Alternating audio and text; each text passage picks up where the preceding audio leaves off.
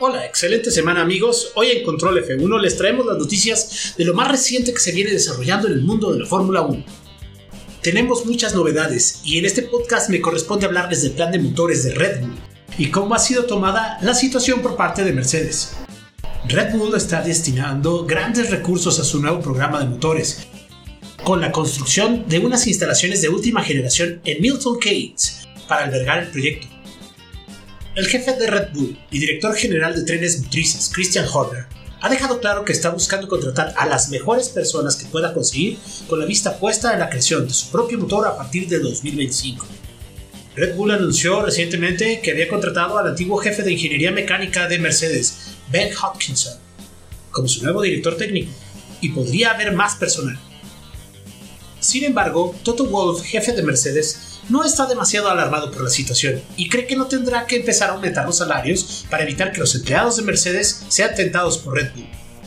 Si pierdes a alguien por culpa del dinero, quizás sea importante volver a mirar de qué está hecha la plantilla principal y qué valores son importantes, explicó Wolf. No siempre es solo el mejor cheque de pago.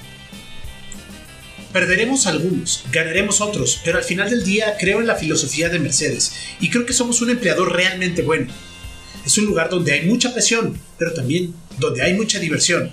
Podemos estar orgullosos de ello y tenemos que confiar en eso. Siempre habrá un ida y vuelta, pero digámoslo así, entendiendo de dónde viene Christian, eh, quiere construir una estructura y es ahí donde hay que dar un gran cheque a veces, pero eso está bien.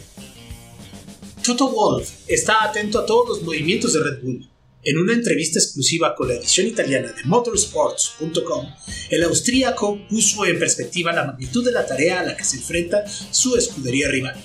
Tenemos unas 900 personas trabajando en Brixworth. Ellos se acercaron a 100 y tienen entre 10 y 15 principalmente personal de fabricación sin rendimiento. Y en ese sentido, si yo tuviera que construir una nueva fábrica, también empezaría así pero entre contratar a dos puñados de personas y tener una fábrica de motores competitiva y completa, hay un largo camino por recorrer. Apuntó. Así las cosas entre los dos grandes de la parrilla. Por una parte, Red Bull cuenta con un excelente motor para esta temporada, además de la tecnología y el equipo que les heredará Honda.